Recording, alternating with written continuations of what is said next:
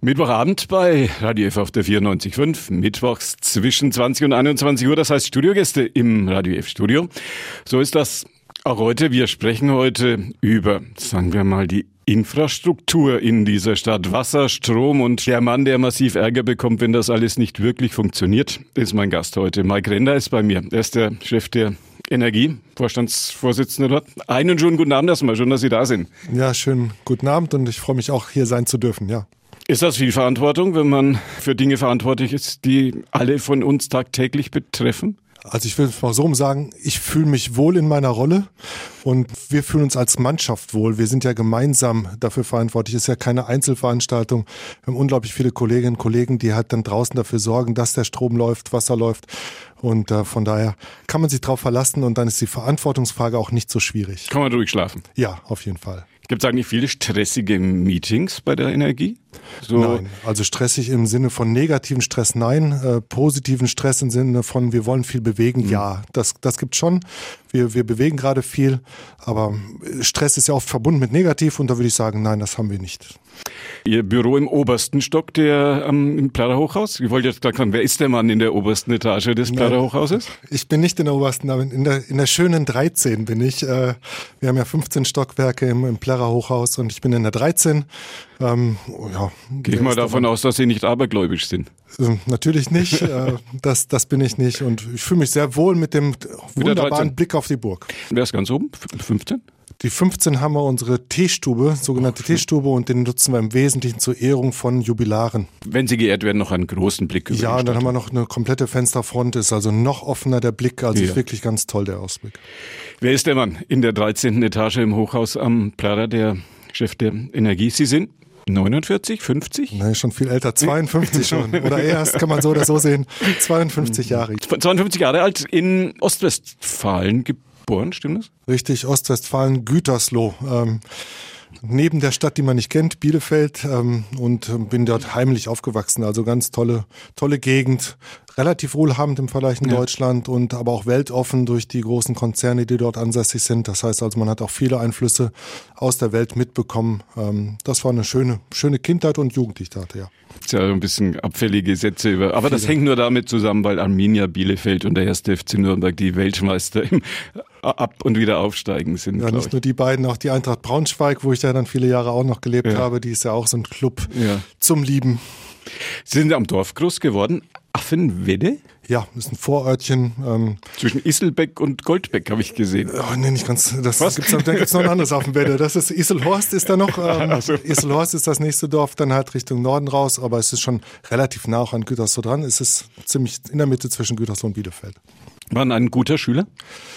Ähm, ich war eher ein fauler Schüler. Das hat sich dann ähm, ähm, vor allen Dingen in der achten Klasse, da war ich formal mal vor, wirklich sitzen geblieben. Ich hatte Deutsch und Latein die fünf, äh, durfte aber dann die Sommerferien durchlernen und äh, meine Deutschprüfung wiederholen, durfte dann auch äh, in die neunte Klasse wechseln. Hab mich auch schwer getan, fleißig zu sein während der Schulzeit, ja. Das hat sich offensichtlich später geändert. Sie haben denn gleich zwei Studienfächer auf einmal hingelegt. Maschinenbau und Betriebswirtschaftslehre. Gute Kombination, wenn man auf dem Weg ins Management unterwegs ist. Ja, heute sage ich Gold wert gewesen, auch ja. in der Reihenfolge. Ich habe erst Maschinenbau in Bielefeld studiert, also Bielefeld gibt's. ähm, und äh, habe das auch relativ schnell ähm, gemacht, weil da war es umgekehrt. Da war ich dann auf einmal in dem Thema, was mich interessiert hat. Ich habe gebrannt und ähm, dann war ich sehr fleißig, war sehr schnell fertig. Schon nach drei Jahren hatte ich mein Diplom in der Tasche und habe dann gesagt, ja, ähm, kann man sich heute nicht vorstellen. Wir haben ja äh, 95 dann auch schwierige Arbeitsbedingungen für Ingenieure gehabt. Ja. Und habe dann nochmal Betriebswirtschaft auch als Aufbaustudiengang auch in Bielefeld studiert und auch nochmal zwei Jahre BWL. Was ist gemacht. komplizierter, Mathematik oder Betriebswirtschaftslehre? Ich will jetzt nicht abfällig sein, aber ich kann auf jeden Fall sagen, dass die Ingenieure an den mathematischen Vorlesungen der Betriebswirte nicht teilnehmen durften. Damit sie nicht über oder damit sie nicht unterfordert waren? Damit sie nicht so viel schimpfen und lästern. ähm, also die höhere technische Mechanik, höhere technische Mathematik ja. und so weiter im Ingenieurstudium, ja. die war schon komplex und die Kaufleute haben ja doch einen anderen Fokus. Die, die ja. sortieren ja die Zahlen. Das ist ja auch eine große Aufgabe, dass man halt Transparenz in die Zahlen kriegt. Es ist ja nicht die Aufgabe, möglichst schwierig zu rechnen, sondern halt das klar zu kriegen. Und deswegen war Mathematik für mich in der Betriebswirtschaft kein Thema mehr. Sie kennen beides logischerweise, haben nach dem Studium bei der Salzgitter AG, durchaus ein renommiertes Unternehmen, angefangen und waren anschließend Geschäftsführer bei den Stadtwerken in Flensburg. Man sagt immer, das sind die, die bei Verifox lange Zeit immer an erster Stelle ausgespuckt worden sind. Ist das, jetzt sind die Zeiten wahrscheinlich vorbei. Haben Sie das geschafft? Nein, nicht alleine. Also das waren im Wesentlichen die Vorgänger. Es war 98 ging das ja los mit der Strommarktliberalisierung für ganz Deutschland. Und äh, dort haben sich wenige getraut, aber die Flensburger, und das war weit vor mir, haben sich getraut, auch deutschlandweit einfach das zu versuchen. Das ist eine große Mutfrage gewesen. Äh, am Anfang lief die Abrechnung über das System Schuhkarton. Und das mhm. hieß so, weil es so war. Also das war so, dass die ersten Kunden in Schuhkartons durch die Abrechnung getragen wurden, ähm, bis dann halt die EDV-Systeme, IT-Systeme standen und so weiter. Und das hat man immer weiter verfeinert und dann durfte ich das wunderbar ausbauen zwischen 2010 und 20, wo ich dann da tätig war, diese knapp elf Jahre durfte ich das ausbauen, durfte auch Erdgasvertrieb aufbauen äh, von null auf. Ähm, hat Spaß gemacht, hat gut funktioniert, ja. Und dann hat man bei der Energie gefragt, ob Sie nach Nürnberg kommen wollen? Ja, hat mich Klingelt unglaublich das, gefreut. Genau, dann hat irgendwann jemand angerufen und hat gesagt, Mensch, wir haben hier eine Position und äh, ich scheine nicht viel falsch gemacht zu haben. Und ähm, dann ist man natürlich geehrt, wenn man einen, von einem der Top Ten Energieversorger in Deutschland angefragt wird. Und äh, dann geht es einen normalen Auswahlprozess. Ja. Dann ist man nicht der Einzige, der dann sich vorstellen darf. Das durften viele andere auch. Und ich kann auch plaudern, glaube ich, in der ersten Runde war ich, glaube ich, ein bisschen zu leise. Ähm, mhm. Das hat man mir auch dann nochmal gespiegelt. Ich war zu vorsichtig aber es hat trotzdem nicht ähm, die Entscheider abgehalten, mich dann doch zu nehmen. Hat, hat mich sehr gefreut. Hat man dann hier im Hochassembler dann doch nicht die schlechteste Entscheidung getroffen, sagen viele. Wenn es darum geht, Strom zu kaufen, aus den Schuhkartons sind ja dann irgendwann ganz große Systeme geworden wechseln viele Menschen Strom mit Verifox und all den anderen, die da noch auf dem Markt sind? Ja, ist ungefähr jeder Vierte in Deutschland, ne? dass, mhm. dass jeder Vierte auch einen anderen Stromanbieter hat als wie vor 25 Jahren. Also es sind auch viele ähm, lokal treu. Dass es auch so viele sehen, dass die Stadtwerke, der Energieversorger, die Energie halt äh, Sponsoring macht, die Kinotour macht, dass wir halt da sind für unsere Kunden. Das sehen viele und bleiben dann auch gerne bei ihrem örtlichen Versorger. Aber es gibt umgekehrt natürlich genauso viele, die halt auf jeden Cent gucken möchten, wollen, müssen, wie auch immer. Und die auch jedes Jahr dann äh, den Stromversorger wechseln. Ähm, das geht mittlerweile meistens auch sehr gut. Manchmal vielleicht nicht so gut. Dann gibt es halt Probleme bei irgendwelchen Wechseln. Aber das ist halt das Geschäft.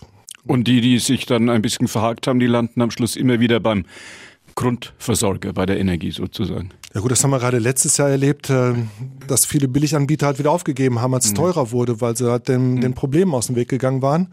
Und dann haben wir aber auch gerne ganz viele Kunden zurückgenommen äh, und, und gewonnen.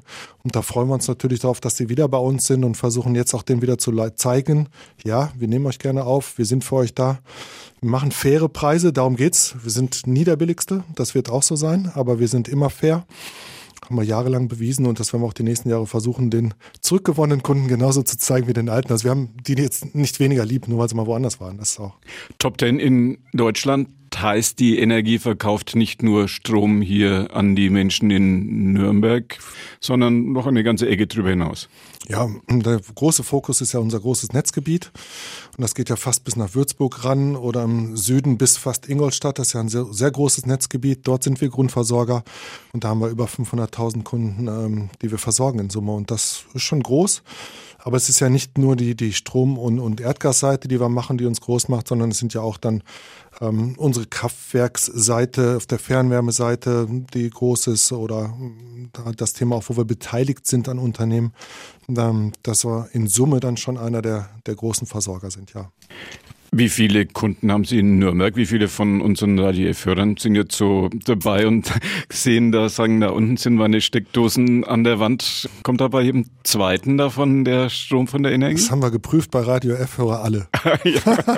Nein, also ja, wir, das, das ist ungefähr, also im Moment sind wir bei einem Marktanteil von über 80 Prozent. Dann doch von, von zehn ja. Nürnberger Haushalten bekommen acht den Strom ja, von Ihnen. Ja, und Tendenz steigend, weil die Billigheimer letztes Jahr dann hm. ihren Kunden einfach gesagt haben, wir wollen euch nicht mehr. Ähm, da gibt es einige von. Im letzten Jahr, glaube ich, allein 20 Stück hm. rund, die ähm, das Geschäftsfeld eingestellt haben und ja, und dann hatte der Kunde halt nicht mehr groß die Wahl oder ist automatisch zu uns gekommen. Aber völlig in Ordnung. Bei Wasser aus dem Wasserhahn sind es 100 Prozent? Ja, klar. Wird das so bleiben? Wird es bei uns irgendwann auch mal eine Diskussion geben, dass man auch den Wassermarkt privatisiert? Dass also auch die Schuhkartons erstmal kommen? Es gab viele Diskussionen aus der EU, die haben wir im letzten Jahr noch betrachtet, beobachtet. Ähm, aber es gibt auch Beispiele, Negativbeispiele, wo Städte ihre Wasserversorgung mal veräußert haben und wieder zurückkaufen mussten, wollten. Das ist ein Lebensmittel, das ist höchste Qualität und das ist nichts für den Wettbewerbsmarkt aus meiner Sicht. Ähm, da dürfen Babys genauso wie Erwachsene, also das Wasser ist das höchst kontrollierte Gut, was wir liefern. Und diese Qualität, ähm, die gehört nicht in Wettbewerb aus meiner Sicht. Das ist gut so, dass wir da 100 Prozent halt beim städtischen kommunalen Zweckverband, Stadtwerk oder halt bei uns das tun dürfen. Es sind ja auch viele Zweckverbände um uns rum, die sich darum kümmern, ähm, mit denen wir auch gemeinsam arbeiten. Ich glaube nicht, dass der Wettbewerb klug wäre. Wie viel Erneuerbare ist in dem Energiestrom, der in Nürnberg so aus acht von zehn Steckdosen kommt? Wie viel Wind und wie viel Sonne ist da drin? Also wir unterscheiden ja immer dann erstmal Privatkunden und ähm, Großkunden. Und für unsere Privatkunden haben wir 2020 äh, entschieden, dass wir äh, mit Zertifikaten, mit Nachweisen, mit Unterstützung, mit Geld, also Erneuerbare in dem Umfang, ich sage es jetzt mal nicht so kompliziert, hm, also ja, so, Nachweise ja, ist es. So Pi mal Daumen. Das war also mehr Geld für den Einkauf bezahlen, um damit dann halt bilanziell sicherzustellen, dass der verbrauchte Strom aus der Steckdose auch 100% Öko ist. Also das ist ist eine bilanzielle Rechnung, das muss man auch mal dazu sagen. Physisch ist er natürlich nicht immer grün, wenn die Sonne nicht scheint und das Windrad nicht da ist, aber das kostet uns Geld und das haben wir für unsere Kunden hier gemacht, dass wir sagen, ja, wir haben 100% Ökostrom, was wir auch dann ähm, wirklich halt bilanziell einkaufen. Ja, steht dann auch, wenn man klickt, um irgendwo zu ihnen zu wechseln, steht das ja dann auch drauf, genau. 100% Öko. Gibt es gar keine Alternative. Kann man, kann man gar nicht sagen, ich will einen, einen anderen Strom. können Sie bei uns nicht mehr als Privatkunde kriegen. Das ist bei Großkunden anders. Äh, ja. Das ist ein anderes Geschäftsfeld, weil da sind ganz andere Mengen dahinter als beim Privatkunden und ähm, diese Mengen mhm. sind dann vielleicht auch von einem Industriekunden nicht zu bezahlen in Grün. Der muss halt vielleicht wirtschaftlich anders in seinem Wettbewerb denken. Können wir alle irgendwann an unseren Geräten, die wir im Haushalt haben, so richtig minütlich, sekündlich nachgucken, wie viel Strom wir jetzt brauchen, wenn das jetzt so teuer bleiben wird? Wäre doch der Wunsch von vielen von uns. Also es gibt, ähm, es gibt schon viele im europäischen Ausland, die es auch jetzt schon zeigen und können. Wir haben uns da ein bisschen die in Deutschland, sage ich mal, die ja, ein bisschen langsam getan. Wo ist genau, da, mir fällt gerade kein charmanter Eindruck, äh, Ausdruck. Ich glaube, 2012 war ich mal in, in, Berlin und da war das große Thema Smart Meter Rollout und bis 2020 haben wir 80 Prozent, 2020 80 Prozent der deutschen Haushalte mit Smart Mietern ausgestattet. Ähm, Smart Meter sind ja dann Messgeräte, die genau das zeigen, die, mhm. die wirklich dann so intelligent sind, dass man das lesen könnte und dann auch Preissignale lesen könnte. 80 Prozent bis 2020 haben wir nicht ganz. Also wir haben jetzt das Regelwerk, dass wir vielleicht 2030, 32 damit durch sein werden. Also es ist ein langer Weg. Ähm, aber ja, es wird natürlich so kommen, dass Preissignale irgendwann auch unser Verbrauchsverhalten mitsteuern sollten, weil wir halt dann mit der Wärmepumpe, mit einem Elektroauto oder vielleicht mit dem einen oder anderen Verbraucher zu Hause auch damit zeitig steuern können. Ich glaube nicht daran persönlich, ähm, dass ich nachts um 11 Uhr die Waschmaschine ausräumen will, weil dann sie wegen Preissignal erst um 10 Uhr losgelaufen ist. Und wir wissen alle, wenn die Waschmaschine einen Tag nass steht, dann fängt die Wäsche wieder an zu riechen. Ja. Ähm, das sind auch nicht die großen Stromverbraucher, aber wir werden mit dem Elektroauto oder mit Wärmepumpe das sehen.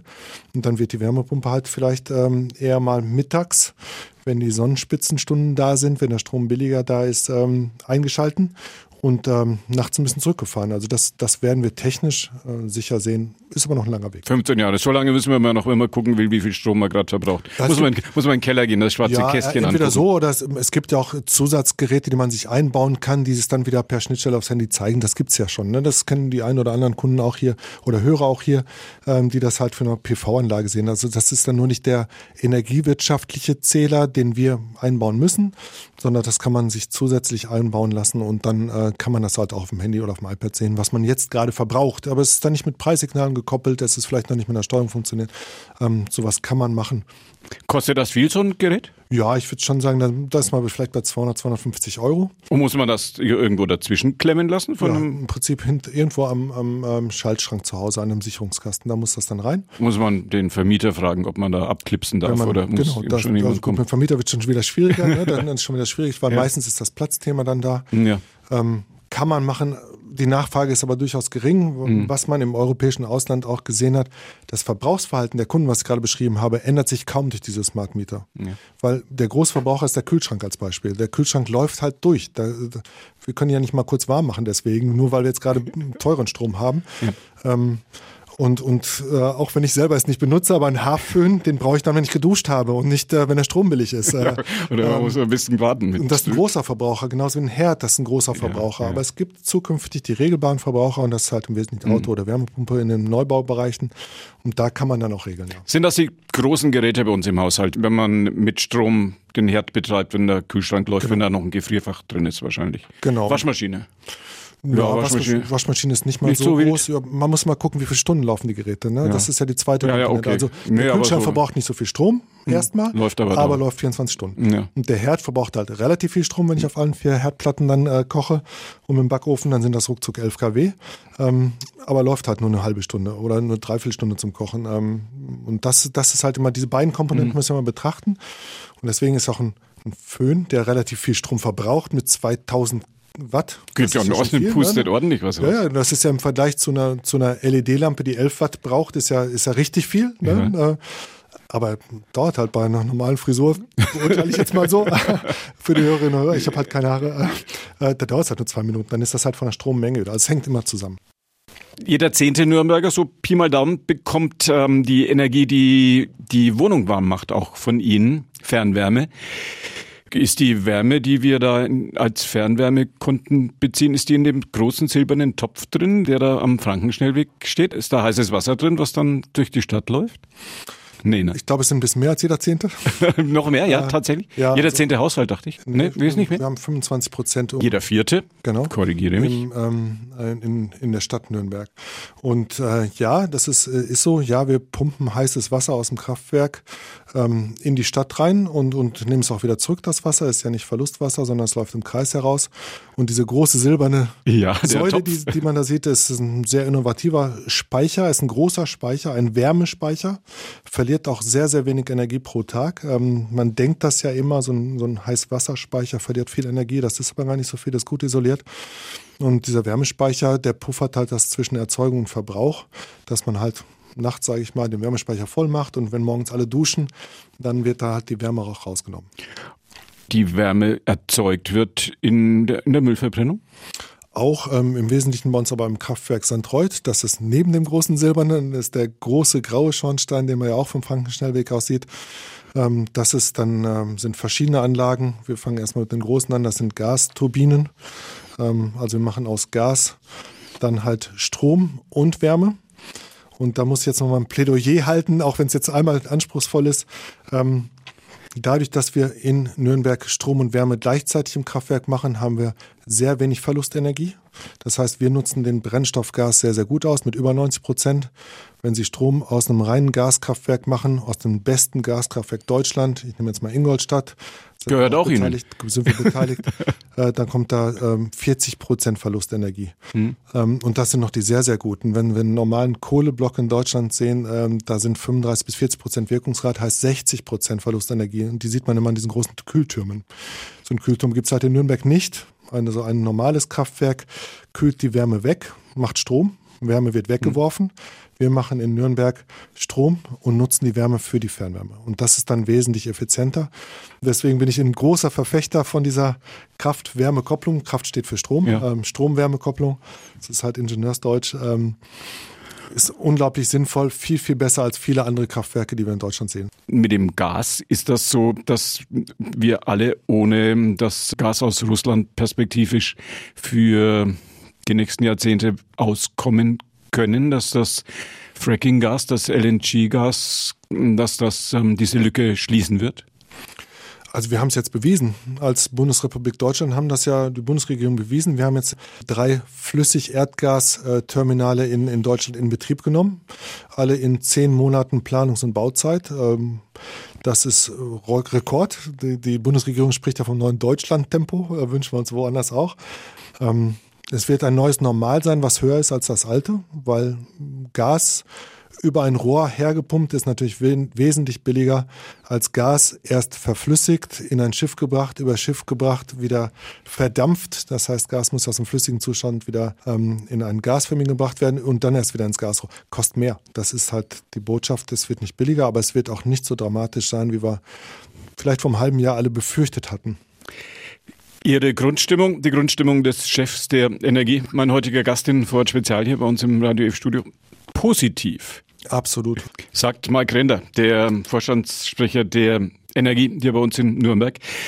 Ist Mike Ihr tatsächlicher Name oder ist das so ein ein englischer Mode, Modename, der da in, sich in ihre Biografie eingeschlichen hat. Nee, das ist kein hm? Künstlername. Es ist ganz schlicht mit AI in der Mitte. Und witzigerweise war das 1970, als ich geboren war, ein Modename. Also von 13 Jungs in meiner Grundschulklasse hießen drei Mike mit AI. Mike Render, der Vorstandssprecher der Energie. Mein Gast heute. Schön, dass Sie hier waren. Vielen Dank, hat mich sehr gefreut. Dankeschön. Und das war die heutige Ausgabe von Vorort Spezial. Unsere Interviewsendung. Günther Moosberger war Ihr Gastgeber. Bei uns geht's, naja, jetzt doch zügig den 21 Uhr Nachrichten entgegen. Das Gespräch mit Mike Render können Sie nachhören. Jetzt gleich ab 21 Uhr als Podcast auf unserer Plattform podio.de. Vorort Spezial oder einfach bei Google reinschreiben und ein bisschen klicken. Dann kommen wir definitiv an erster Stelle. Ihnen danke fürs Zuhören und noch einen gemütlichen Abend auf der 94.5, sagt Ihnen Günther Moosberger.